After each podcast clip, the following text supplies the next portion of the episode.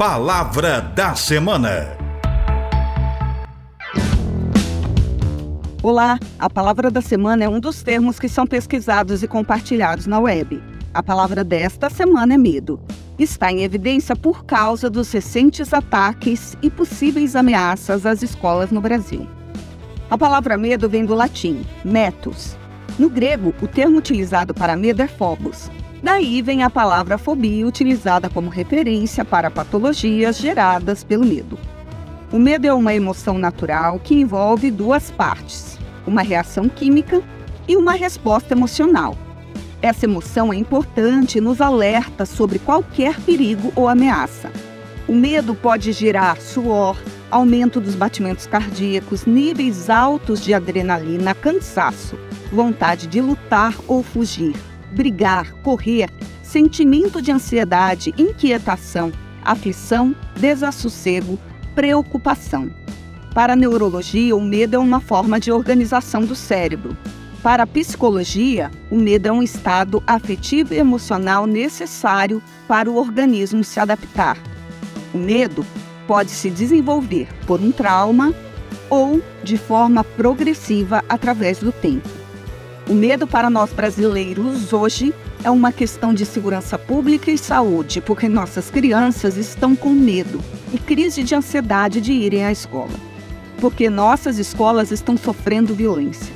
Esta realidade preocupa professores, as instituições de segurança pública e todos os responsáveis pelas crianças e estudantes. E vem comigo pensar.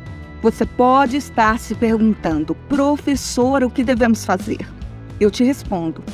Esse medo tem sido potencializado pelas redes sociais, Facebook, Twitter, Instagram, TikTok, por mensagens de vídeo e áudio enviadas pelo WhatsApp. Boatos que viralizam e geram pânico. Minha sugestão sobre o que fazer se divide em duas grandes atitudes. Primeira atitude: Monitore o uso de internet das crianças, adolescentes e jovens. Estudos apontam que no Brasil, 93% das crianças entre 9 a 17 anos são usuários da internet. É muita criança acessando conteúdo que não devia estar acessando.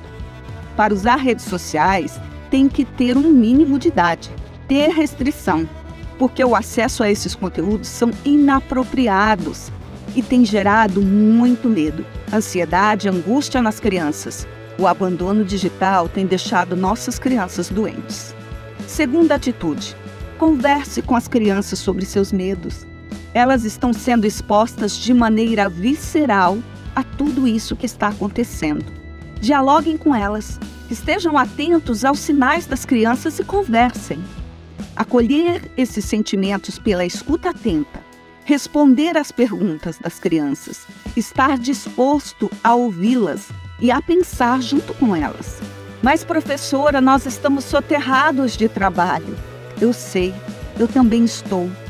Mas respira fundo comigo e vamos começar devagar, um passo de cada vez e a gente chega lá. Mas comecemos a andar. E canta com a sua criança. É só sorrir, é só se alegrar que o medo vai embora para nunca mais voltar. É só sorrir, é só se alegrar,